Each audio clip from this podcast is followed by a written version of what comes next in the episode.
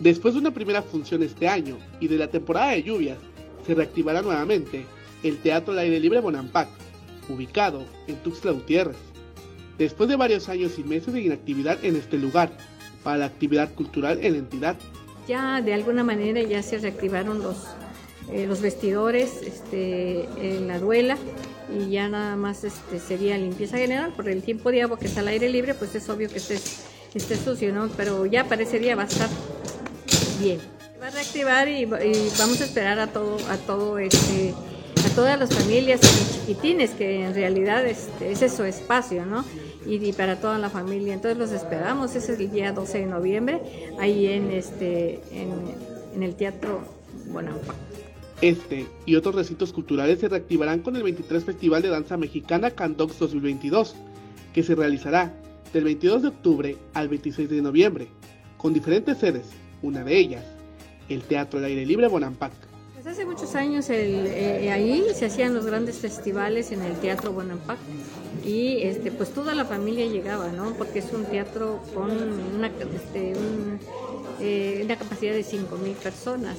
Entonces yo siento que ya es tiempo de reactivar, cuando menos cuando no sea tiempo de agua, hay que hacerlo, este, pues este, reactivarlo y que las familias lo acompañemos y que también nosotros pongamos nuestro granito de arena.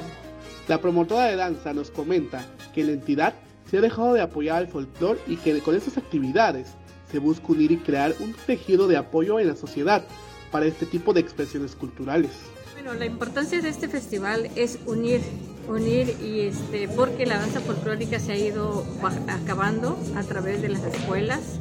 Eh, no ha habido fomento a, la danza folclórica ni a la música chapaneca ni mexicana. Entonces la idea es unir este, este, grupos y fomentarlo a través de este tipo de, de espectáculos o de eventos culturales en espacios cerrados y abiertos. Entre folclore, danzón, danza contemporánea, música, exposiciones y poemas, se vivirá este festival, el cual estará dedicado al poeta tuxtleco Óscar Oliva, exponente de la literatura contemporánea de la capital chiapaneca. Nos van a acompañar como 20 grupos folclóricos, más este, grupos de marimba y todos de, danzón también, de artes plásticas este, cantantes y este pues la verdad estamos muy orgullosos porque hemos tenido convocatoria y esto es un festín, un festín para todo el pueblo chiapaneco.